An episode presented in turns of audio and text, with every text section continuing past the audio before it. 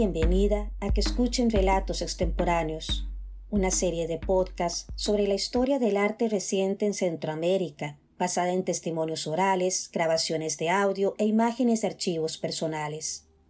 Estas entrevistas son un método de investigación feminista y una práctica creativa que nos ayuda a explorar microhistorias de producción artística que han contribuido a cuestionar las estructuras patriarcales, las normas de género y las lógicas misógenas de la cultura y la sociedad contemporáneas.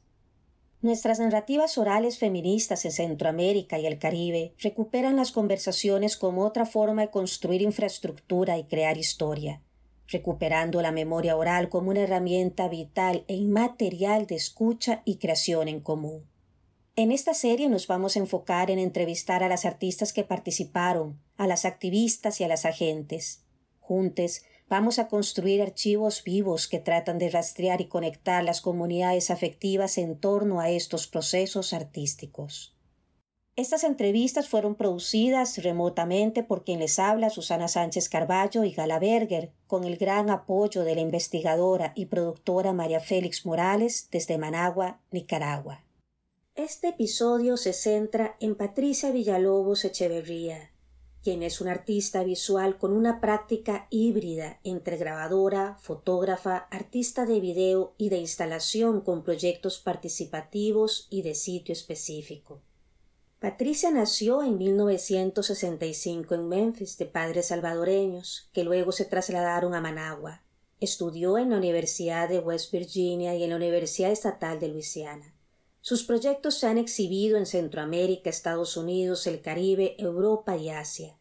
También ha recibido becas de la Asociación Nacional de Artes y Culturas Latinas, del Consejo de Artes de Paz, entre otras organizaciones, y ha sido artista residente en Oxford.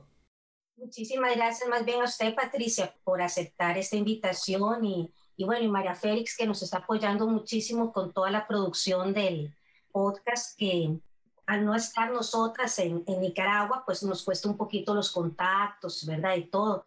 Entonces, María Félix nos ha ayudado muchísimo en eso en este podcast lo que queremos es eh, reunir varias voces de, representativas de la fotografía eh, contemporánea nicaragüense, que tal vez, aunque siguen muy activas y su trabajo eh, es súper contundente, la misma historia patriarcal se encarga de, de, diluirlo, ¿verdad? Y de que no nos conozcamos tanto entre diferentes generaciones.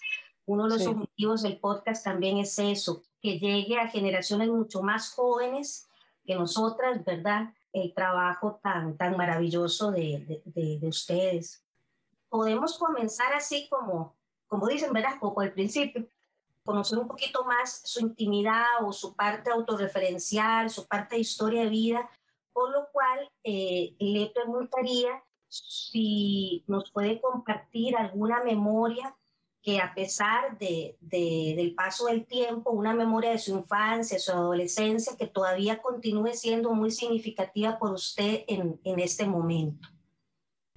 Bueno, es como abrir una caja de Pandora, ¿verdad? Porque hay tanto, pero eh, en referente particularmente a la fotografía, que creo que es lo que estamos más o menos enfocándonos hoy.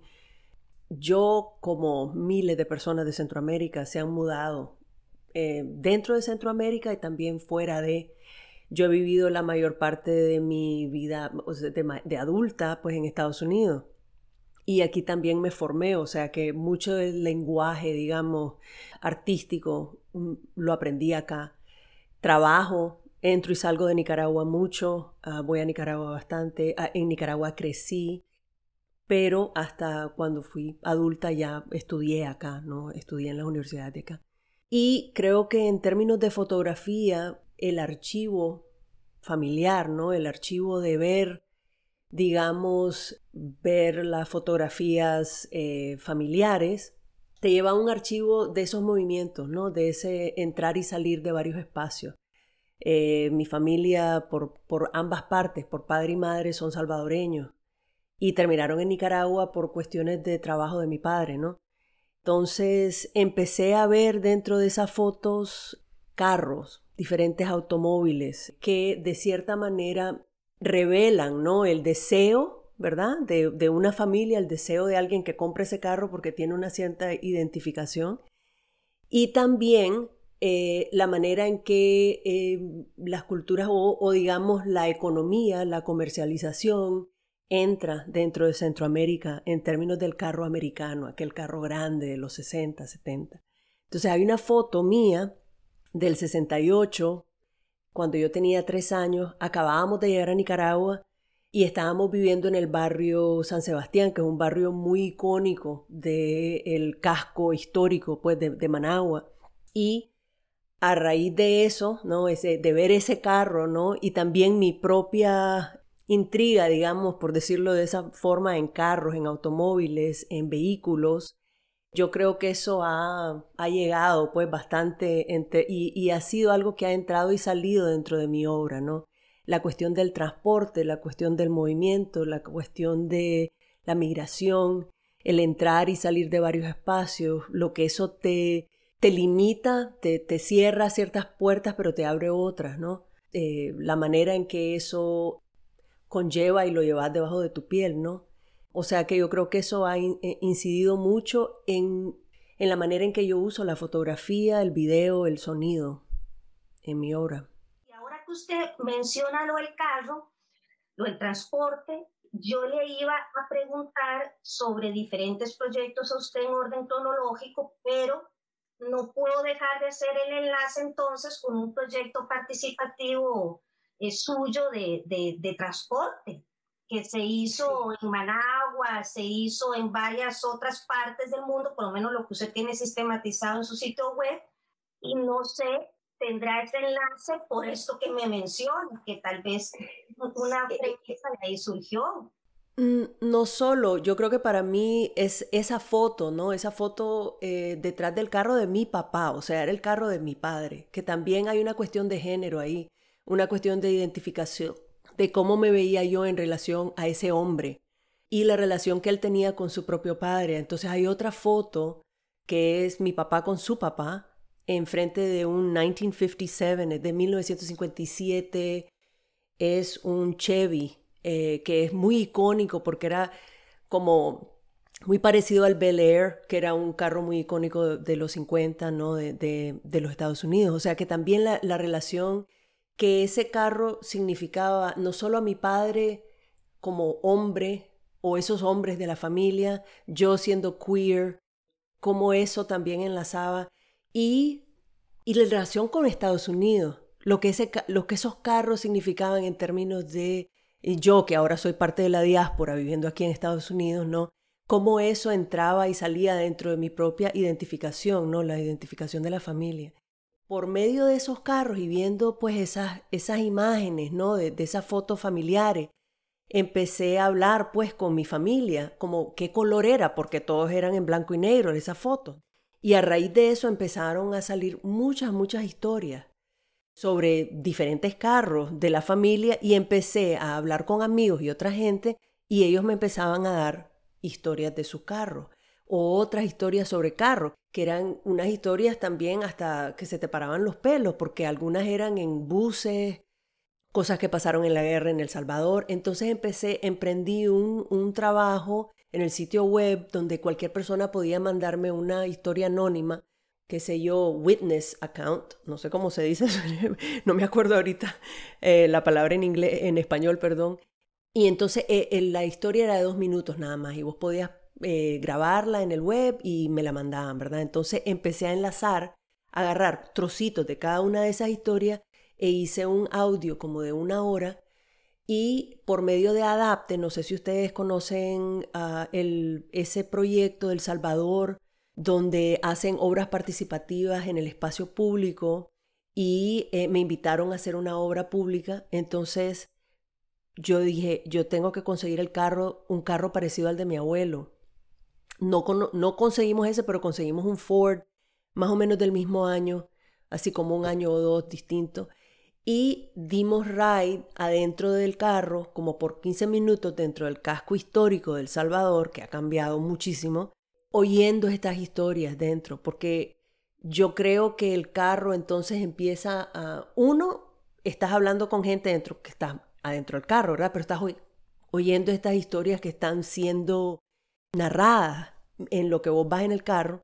Y también muchas de las historias, el auto, el bus, lo que sea, era un espacio a veces hasta de horror, donde cosas horribles pasaban, ¿no? Pero eh, la cuestión es de que tenía esos dos significados, que por un lado el auto, el carro, podría ser, eh, significaba libertad, que te podía ir del contexto en que estabas, o podría ser una celda donde algo te estaba pasando dentro de ese auto, de ese bus, eh, de lo que sea. Entonces para mí esa idea del transporte o sea, que también nos marca, ¿verdad? Como centroamericanos, hemos estado yéndonos por décadas, por, por, por siglos, ¿no? Entrando y saliendo, pues, de, de Centroamérica, eh, moviéndonos dentro y afuera. Yo creo que también por eso era mi, mi interés en ese, en ese proyecto que se llamaba Transporta Cibar. ¿Cómo fue en ese momento precisamente que hay historias de todo tipo, ¿verdad? Y en las diferentes ediciones en que se hizo en otros contextos, escuchar cómo fue ese proceso de producción, de, gestación del proyecto en sí, de su desarrollo. Bueno, ese proyecto eh, es distinto a los de Transporta Managua y el que se hizo en China, que fue Tuki Tuk Tuk, que es otro proyecto que también involucra vehículos. Pero el proyecto del San Salvador, que fue el de Transporta Cibar, pasé como un año recopilando estas historias, ¿no? Y después hice un sistema de edición y realmente que el equipo de Adapte fue maravilloso y me ayudaron muchísimo y ellos consiguieron el carro y después fue, creo que fueron como dos o tres días, ahora no recuerdo muy bien, que se dieron y se le dio difusión, digamos, en la radio, en el periódico, entonces la gente podía llegar y vos te podías montar en el carro teniendo un ticket porque como ustedes saben, yo me formé como grabadora realmente, o sea, ese es mi, mi, eh, mi antecedente académico. Entonces tenía que tener algún tipo de, de, impresión, ¿no? Entonces imprimí estos tickets, entonces solamente tenías que ah, tener un ticket que era libre de cargo, obviamente, pero tenías que tenerlo porque eso nos ayudaba con la organización de los rides, porque si no se, se amolotaba la gente y era pues todo una cuestión de logística y eran como, yo diría que como siete u ocho voluntarios de Adapte que me ayudaron para hacer pues los recorridos. Entonces yo manejé y también diferentes artistas pues en El Salvador también me ayudaron a manejar y llevar a gente, ¿no? Hasta que el carro dio la queda, porque un momento pues ya dijo, no, ya no, ya no sigo. bueno, a raíz de ese proyecto, ¿verdad? Me fui, me invitaron a hacer una residencia en China y me fui a, a una villita, ¿no? De, como de estas vías donde vive mucha gente que vive en esas vías. En este caso se llamaba Feijatsun y realmente ya no existe. Eso fue en el 2016, creo yo. Y es una aldea en la cual la gente que está ahí vive ahí, ¿verdad? Y trabaja en Beijing, que queda como una hora en el metro, ¿verdad? En el subway. Es, todo eso es parte de Beijing, pero vos sabés que tienen los números como uno, zona 2, zona 3. Estábamos como en la zona 9, yo no sé. La cuestión es de que toda la gente que vive en esa aldea son trabajadores que es como que le dicen aldeas durmientes, donde la gente llega a dormir y en la mañana van al trabajo, están ahí todo el día y regresan solo a dormir. Entonces tenía una, una cierta, una especie como de de transeúntes, de una cuestión temporaria que me pareció muy interesante en términos de lo que estaba pasando pues ahí en China. Y había nuestras residencias de artistas, estuve ahí como por seis semanas. Entonces, al principio pues realmente no tenía muy claro lo que yo iba a hacer, pero quería hacer algo eh, participativo. Entonces, lo que hay que es ubicuo, ¿no? Que, que se ve en todos lados son estos tuki tuk tuks, estos rickshaws que les dicen, muy parecidos a nuestras caponeras. Entonces, eso está en todos lados y son totalmente no reguladas, o sea, un atentado, ¿verdad? en las calles.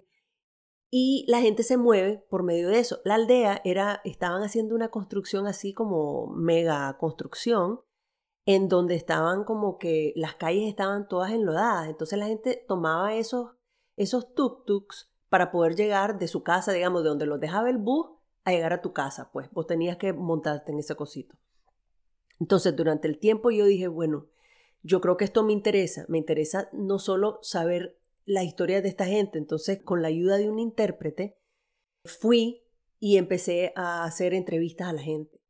Había mucha reticencia porque en China, particularmente en ese tipo de aldeas, por ejemplo en China, vos no te puedes mudar, digamos, de un departamento a otro, pues como en Nicaragua, pues que yo me pudiera, digo, ya me voy a ir de Telí, me voy a ir para, qué sé yo, me voy para Chinandea. Vos tenés que tener una tarjeta de permiso que te da el, el gobierno donde te dan permiso de mudarte, ¿verdad? Entonces, mucha de esa gente, aunque son chinos, no pueden hacer eso, no se pueden mudar sin ese permiso. Entonces, muchos de ellos no lo tienen.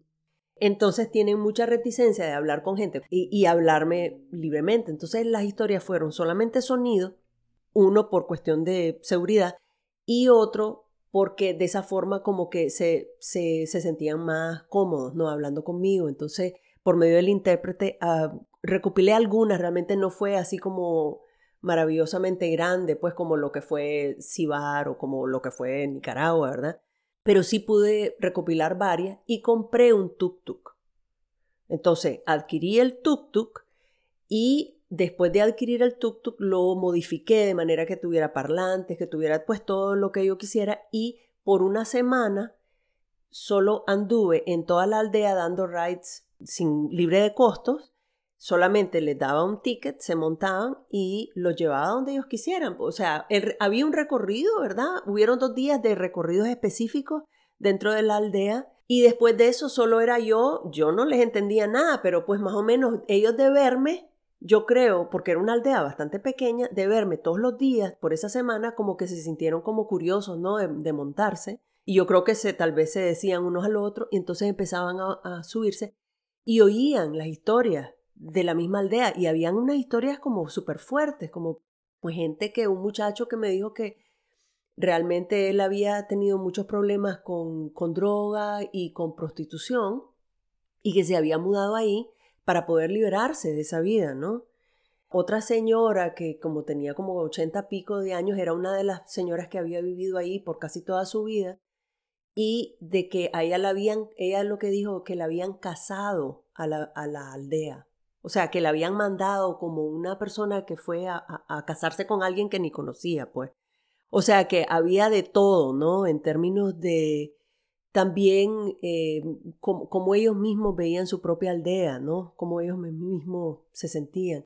Y desafortunadamente esa aldea, como, como se hace mucho en China, que tienen estos megaproyectos, ¿no? Entonces, lo, como ellos realmente vos podés usar casas y apartamentos, pero realmente no son tuyas, ¿verdad? Son, son, del, son del país. Entonces, arrasaron toda esa, toda esa aldea, ya no existen. Ninguno de esos, eran cientos de personas. Y ya eso ya no está, ni están las residencias ahí, ni nada de eso. O sea, bastante impresionante y chocante, ¿no? Pero, pero sí, o sea que tenían una vida como bastante tenue, bastante temporera. Después, cuando tuve un sabático en mi universidad, pues decidí, yo quiero traer, hacer un proyecto parecido pues en Nicaragua. Como ustedes saben, en Nicaragua la caponera pues es algo súper ubicuo, o sea, está en todos lados, ¿verdad? Pero es súper regulada. Yo no tenía ni la menor idea de lo que me estaba metiendo.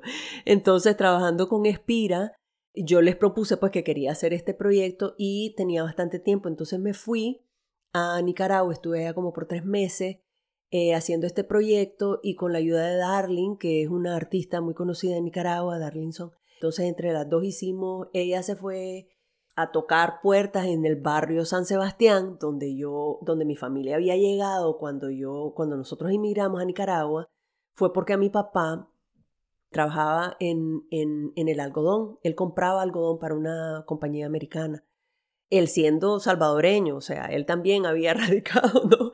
Y entonces e, en El Salvador ya había un representante, entonces lo mandaron a la, al país más cerca, que era Nicaragua. Entonces por eso nosotros llegamos a Nicaragua.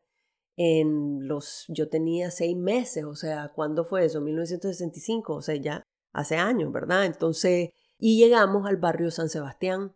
Entonces, para mí tiene un significado muy importante yo creo que bastante de mi obra parte de la biografía, pero no se queda en eso, sino que eh, hace otros enlaces, ¿no? Entonces fuimos dentro del barrio San Sebastián y también hicimos varias entrevistas a gente que habían vivido antes del terremoto en San Sebastián. Y como ustedes saben, Managua cambió radicalmente después del terremoto de 1972. Ya de por sí, ya la gente se estaba mudando fuera del centro. Ya se estaba mudando a Bolonia o se estaba mudando como más, ya estaba empezando como ese suburban, ¿no? La mayoría de la gente vivía en apartamentos bastante grandes dentro del centro. Eso ya estaba pasando. Cuando ya vino el terremoto, que aquello desató y fue desastroso, entonces la gente siguió y eso se exacerbó. Fue como un flight, ¿no? Todo el mundo se fue. Bueno, primero porque quedó desbaratada.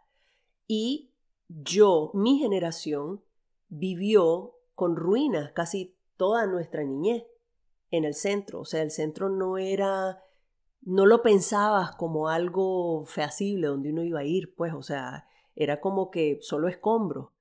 Entonces, entrevistamos a la gente que vivió ahí y también la gente que es nueva después del terremoto, que ya tienen una, que, que viven ahí ahora, ¿no?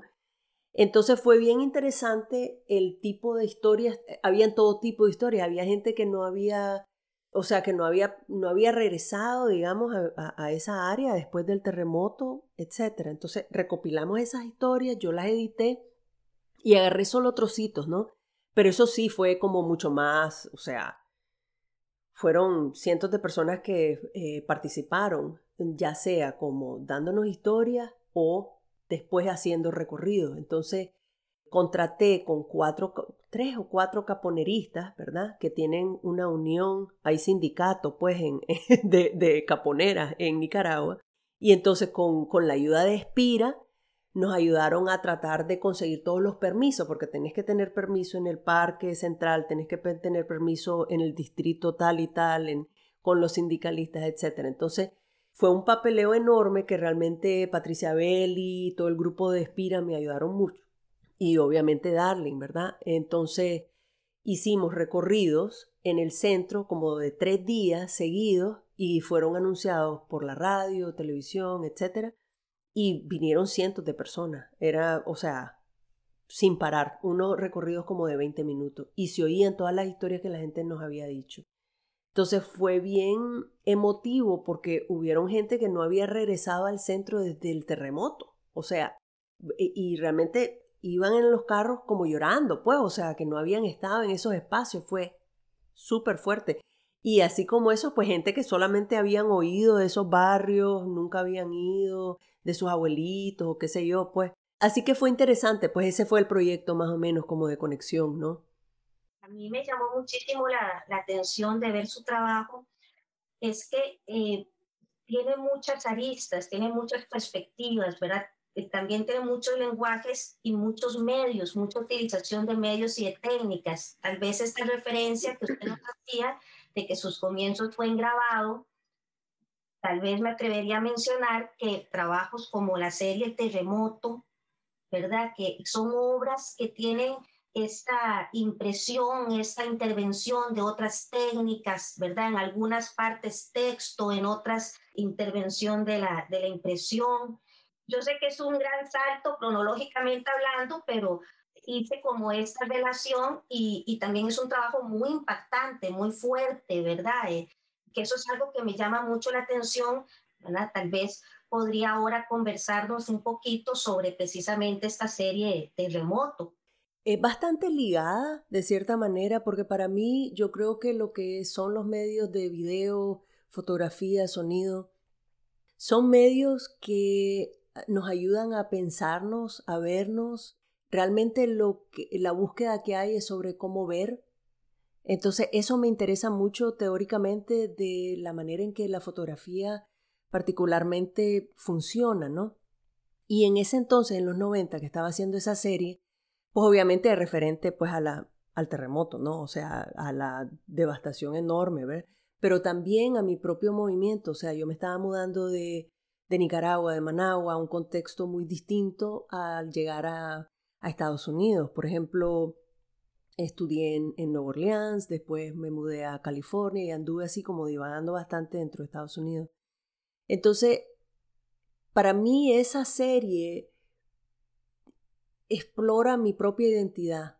¿no? Eh, el cuerpo queer, eh, también el cuerpo centroamericano, el cual ha sido atacado, allanado, desterritorializado. Creo que también habla de esos movimientos que después salen ¿no? en, en las obras como Transporta Managua. Yo creo que estéticamente tenés razón que toda mi obra es bastante distinta y hay muchas series, ¿no? Que son algunas que son completamente abstractas, ¿no? Pero creo que lo que las liga es esa parte, esa parte del movimiento, el poder, las situaciones de poder, ¿no? Que se pueden encontrar, eh, ya sea en fotografías, en cuestiones de, eh, de sonido, historias, y particularmente en la serie Terremoto, en la cual están intervenidas con serigrafía, eh, serigrafía, y también en ese entonces yo estaba también haciendo mucha mucha, no los quisiera llamar poemas porque realmente no llegan a eso, pero textos, digamos. Y esos textos los escribía y también los narraba, los, eh, había mucho audio. Entonces hay, hay una instalación que no sé si la, la llegaron a ver, se llama Reciprocity, reciprocidad, que es, son, son unas, eh, unas obras eh, bastante grandes, son como de 90 pulgadas por 90 y pico, ¿verdad? Y son dos, y es un cuerpo que está impreso, fotográfico, es mi cuerpo, ¿verdad? En una tengo la boca abierta, en otro tengo los ojos cerrados.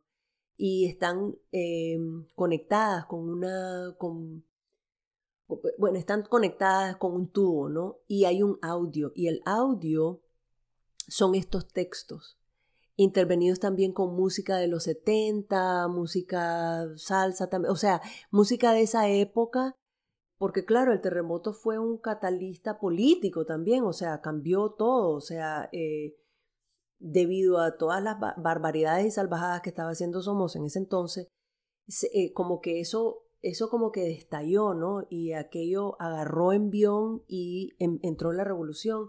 O sea, que fue no solo un cambio personal, porque mi familia se mudaron, pero también enorme en términos del país, ¿no?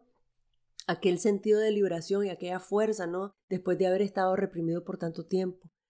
Entonces, yo creo que para mí fue, además que fue como que un sacudir en todos los, en todas las dinámicas, pues, de esa palabra.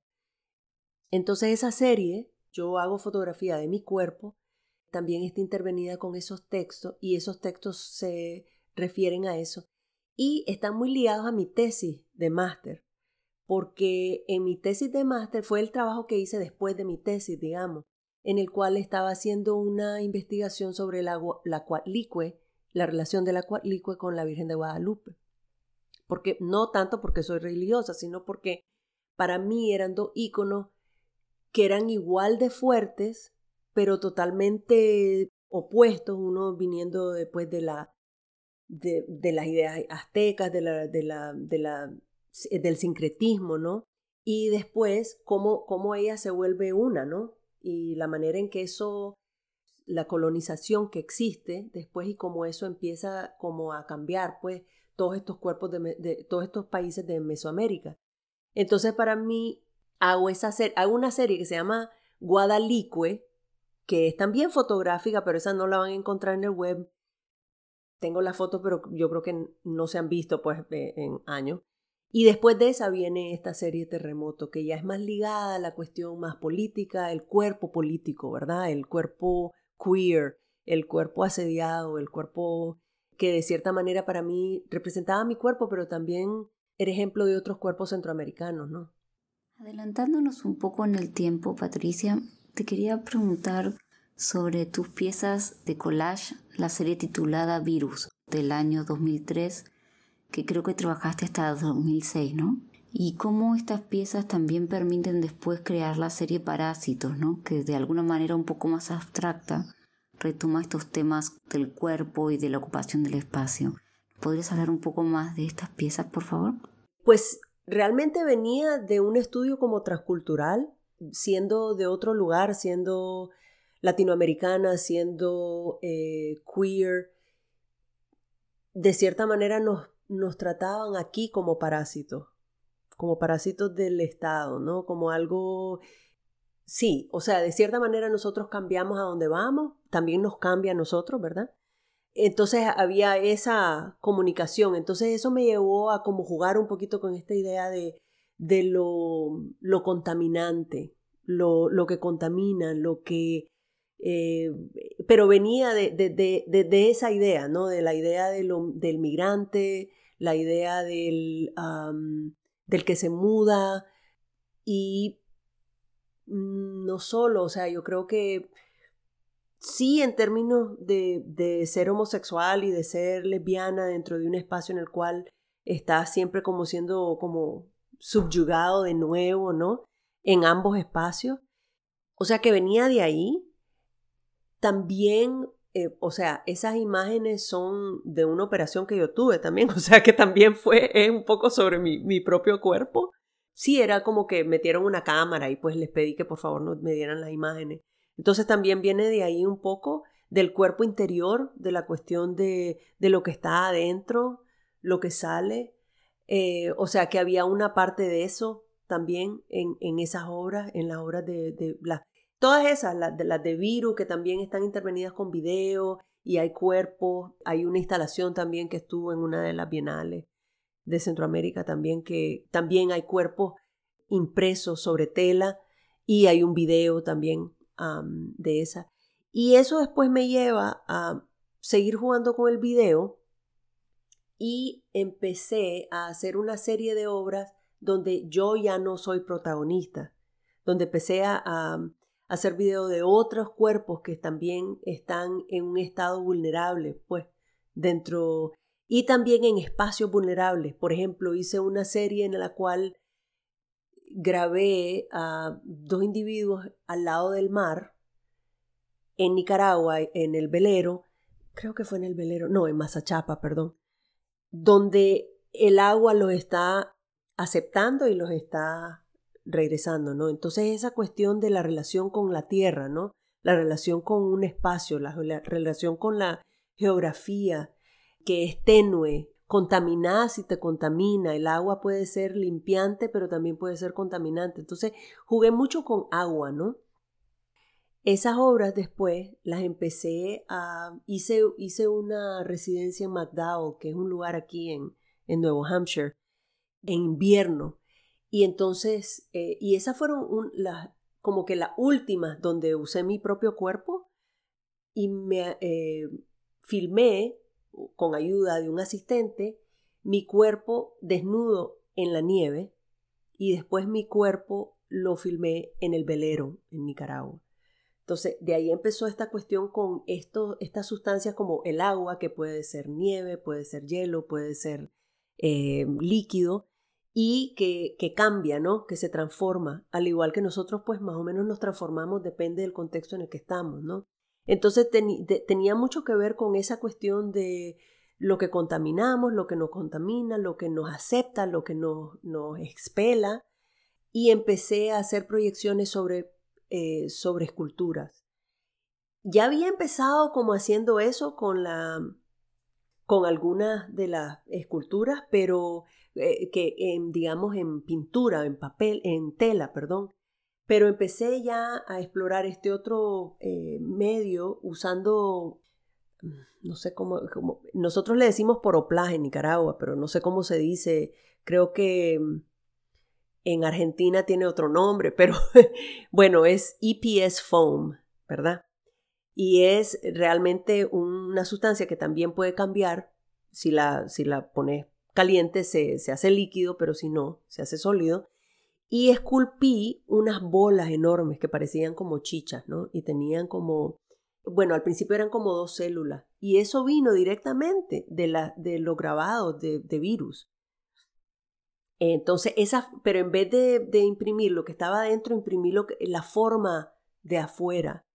Entonces, agarré esa forma y las hice en estas esculturas y empecé a proyectar sobre ellas estos videos. Entonces de un lado estaba mi cuerpo en la nieve y del otro lado estaba mi cuerpo en, en el mar, en Nicaragua. Entonces de un lado Estados Unidos, del otro lado Nicaragua.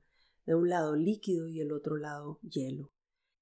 El video del hielo, el video del, de la nieve, fue una, una referencia directa a, a la pintura de Velázquez de Jesucristo no solo fui a Madrid a ver esa pintura en persona para poder después hacer el video. Entonces, eh, ese video sí está en mi website. Ese, no sé si lo han visto, pero es una, una instalación, ¿no? Y eso me llevó a, a jugar, a, a, trabajar con esta idea de contaminación, cuestiones como bastante vulnerables, en estado de transición. Y empecé a jugar ya solamente con las esculturas. Entonces, esos, esas formas que fueron bastante grandes, ¿verdad? Después empezaron a hacerse diminutas, pero mucho más, eh, mucha más cantidad. Y empezaron a, a allanar paredes y empezaron a tomar paredes. Entonces por ahí empezó esa, esa otra obra. O sea que sí hay un, gran, hay un gran enlace entre una serie y otra y casi en, todo mi, en toda mi obra sí tienen que ver con estas cuestiones de movimiento, transición, eh, migración, territorio, desterritorialidad, aunque, aunque no parecieran que son la misma persona, ¿verdad? Que las está haciendo, pero sí hay un gran enlace en términos eh, eh, la manera en que yo lo veo. Yo no sé si ustedes piensan lo mismo, pero yo por lo menos eh, como, como de donde yo parto, pues de ahí es donde hago ese enlace. Un enunciado que usted ha mencionado varias veces, esta relación entre el cuerpo queer y el cuerpo político, el cuerpo violentado centroamericano, ¿verdad? Tomando en cuenta que en Centroamérica, como lamentablemente en otros países, por un el discurso político, gubernamental, neopentecostal, ¿verdad? Con, ultraconservador, que se ha afianzado muchísimo en los últimos años, sobre todo también en Estados Unidos, recientemente con Trump, pero en América Latina y Centroamérica, pues es visible, ¿verdad? Esto, y que lamentablemente siento no es algo que vino y que se va a ir, sino que es algo que se ha instaurado ya como un virus contaminado la política y, la estructura social, ¿verdad? Con respecto a esto de, de, estos cuerpos vulnerabilizados, violentados, de mujeres, de, de población LGTBQ, ¿qué nos puede decir al respecto, verdad? También en, vista de esta política y esta estructura que lamentablemente es eh, absolutamente castrante, ¿verdad? Eh, bueno, de cierta manera yo no vivo en Centroamérica, o sea que no puedo hablar desde esa posición porque me parece que sería, mm, no sería correcto, pues yo vivo aquí. Entro y salgo de Nicaragua, sí. Entro y salgo de, Centroamérica, sí. Hago trabajo en Nicaragua, sí, pero no vivo en Nicaragua. O sea que sí, obviamente estoy al tanto de, de ese de esa línea, ¿no? Que está no solo allá, pero aquí también de, de manera distinta, yo creo, porque yo creo que lo que se ha afianzado mucho es del miedo, ¿no? De la gente, de la, de la inseguridad que existe en Centroamérica, de, de la pobreza tan enorme, ¿no? Entonces la gente se agarra de lo que puede. Yo creo que para mí el estudio fotográfico en mi obra sí era una manera de explorar lo que es género, el cual no lo veo binario, pues yo lo veo como que es, una, es un, un continuum, ¿no? Donde hay todo tipo de género, ¿no? Eh, dentro de eso, no es solo, ni siquiera es ser eh, straight y gay, pues tampoco, o sea, es como que mucho más fluido y tiene muchas más eh, complejidades, yo creo. Y sí creo que el cuerpo, por un lado, queer, y el cuerpo político eh, se entrelazan, o sea, porque hay ciertas interrelaciones que existen y hay interseccionalidad. depende del contexto, tu posición cambia. Y yo creo que pues dentro de todo, esas obras que en las cuales yo estaba analizando un poquito la cuestión de género, quién era yo, cómo era, eh, cómo era este cuerpo que es bastante blanco dentro de Centroamérica, qué es, qué es lo que eso brinda, cuáles son las facilidades y los privilegios que eso brinda que a otros no. O sea, para mí sí es una cuestión bien compleja, no es algo muy, no es algo estable y es algo que se mueve también. En términos de ese cuerpo, pues yo creo que sí, ahorita más que nunca vemos un, por un lado, estamos hablando de estas cosas, o sea, estamos eh, mucho más al tanto de estas modalidades, pero por otro hay un rechazo súper fuerte, pues aquí, allá, que también es como que una, una constante batalla, una constante lucha, al mismo tiempo que yo creo que nos debemos, o sea, debemos, particularmente el cuerpo queer, debemos de tomar esos descansos, debemos de cuidarnos, de también tener momentos de libertad, ¿no? Eso es bien importante para nuestra psicología. A continuación vamos a escuchar una pieza sonora de Patricia Villalobos del año 1997 titulada Reciprocidad. La misma formaba parte de una instalación que comprendía pinturas y serigrafía sobre tela. Espejismos. Al buscarme me pierdo dentro de este cráter that ruptures land, bone, pavimento, skin, eating brazos, trees, chupando venas, sucking wet strings of muscles, triturando cartílagos, destripando uñas, emerging from the crack is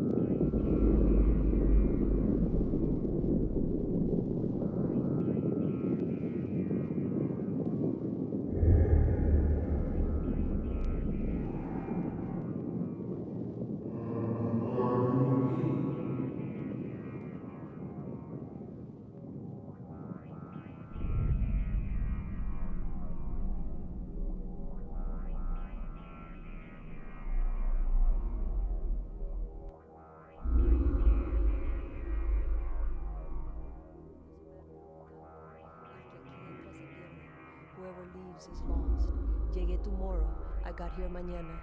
Umbilical cord separa y detiene comunicaciones. El deseo de hablar cesa y me recuerda tono remoto, ácrido, reciprocidad. Ecos del futuro entran, ecos del futuro reverberate in the past, en el pasado. Llegué ayer, I got here yesterday. Managua, ciudad de espejismo esparcida, half ruin, half slum, half private suburb. Antes una ruina, dentro de una llaga termina su futuro y empieza su pasado. El que por aquí pasa se pierde y el que por aquí pasa se encuentra. Desde afuera veo mi cuerpo pasar por este torbellino.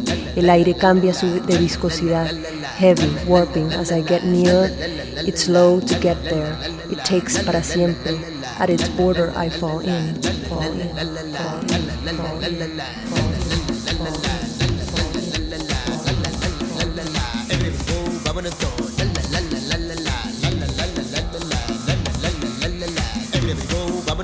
Es merengue, no merengue, es merengue, no merengue, es merengue, no merengue, es merengue, ni un merengue.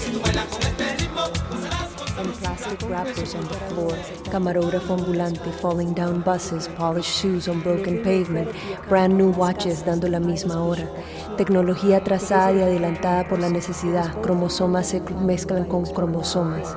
Ya encontrada me pierdo, the crack ruptures pavement, tragando bone, skin, chupando brazos, árboles, cars, motocicletas, buildings, huts, churches, mocos, saliva, sweat, sucking muscles, veins, triturando cartílago, nails, hair, callos, sobacos, ojos. El que entra aquí se pierde. Llegué antier, I got here day before yesterday. ¿Cómo se menea? Con estilito me salgo. From behind I look at my front to remember myself. Ranuras, huecos, corridors, hallways, pasillos, entre medios, passageways, fissures, cracks, rips, grietas. I wake up to go to sleep. Me duermo, me pierdo, me acuerdo, me recuerdo.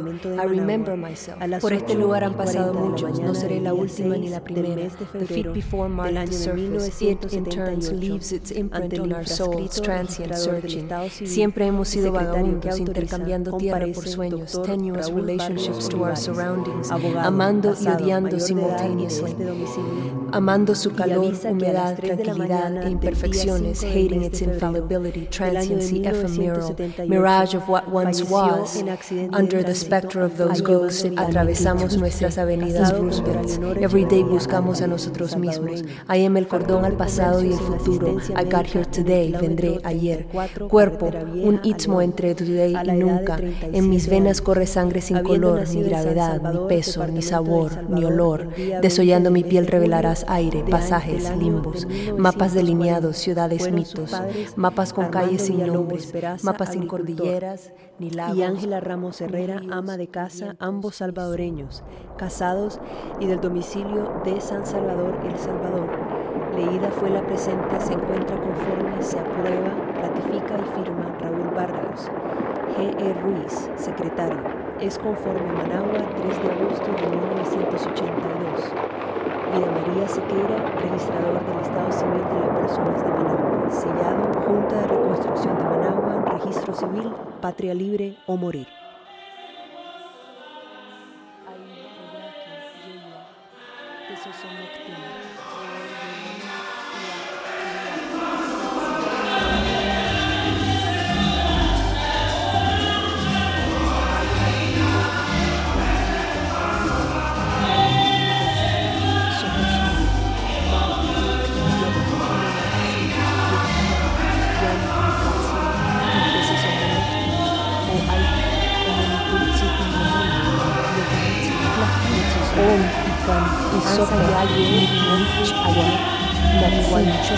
Chasan Linasan Yaksan Sien Kukuanatsin A Nuktamon Katsan Walko A Tuwalame Niktiloman Tokya Yunuan Sa Kenikotun Yekla Choke Inyeklan Yan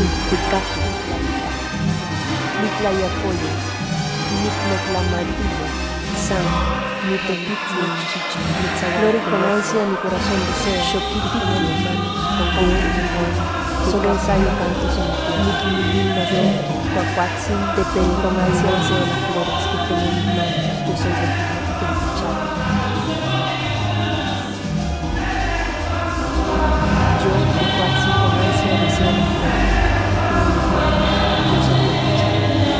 ¿A dónde en verdad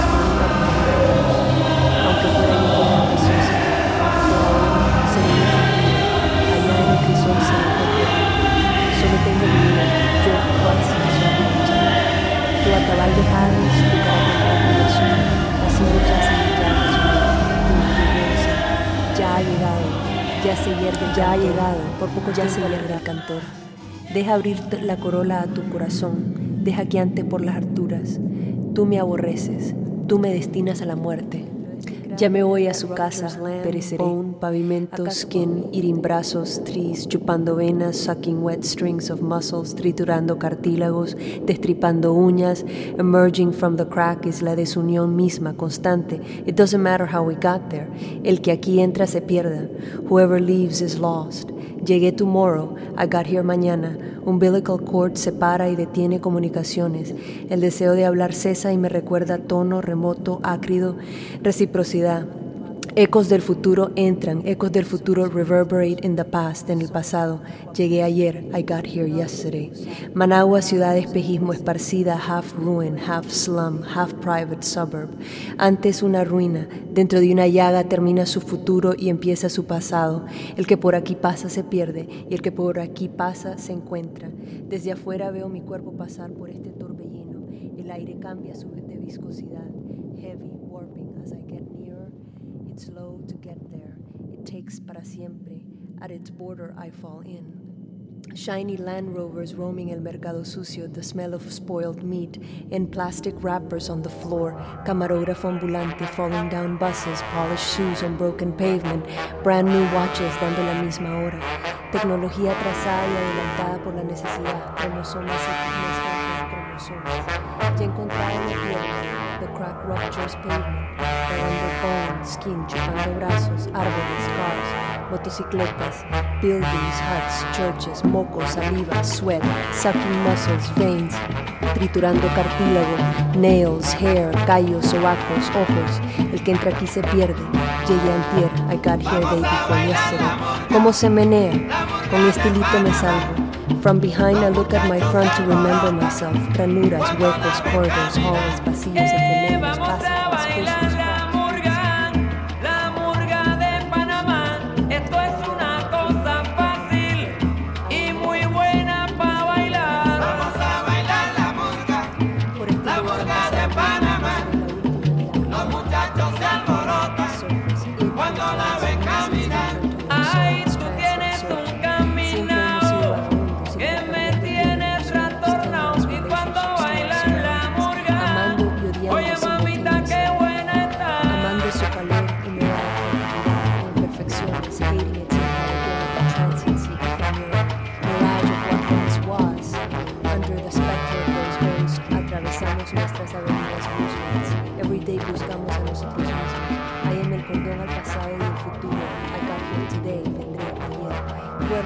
un istmo día y nunca. En mis venas corre sangre sin color, ni gravedad, ni peso, ni sabor, ni olor. Desollando mi piel revelarás aire, pasajes, limbos, mapas delineados, ciudades, mitos, mapas con calles sin nombres, mapas sin cordilleras, ni lagos, ni ríos, ni vientos, ni sur, ni nortes, ni oestes, ni estes, mapas vacíos, llenos de lugares, cómo se menea. Llegaré anoche, last night I will come. Números, cifras, ando sin rumbo, sin direcciones, sin un teléfono. Tengo que hablar en español para no perderme. I have to speak in English to lose myself. Y tengo que hablar para no reírme. Broken promises, quebraduras, ranuras. Llegamos al final de Relatos Extemporáneos 4. Este episodio es seguido a continuación por Relatos Extemporáneos 5, porque todavía hay más historia de la fotografía en Nicaragua para explorar. Para más información, por favor visite nuestro sitio web casamascr.org. El diseño de nuestra portada es realizado por Tatiana Vargas. Nuestra música, una creación del fulminador. Quédese con nosotros. Ya llega Relatos Extemporáneos 5.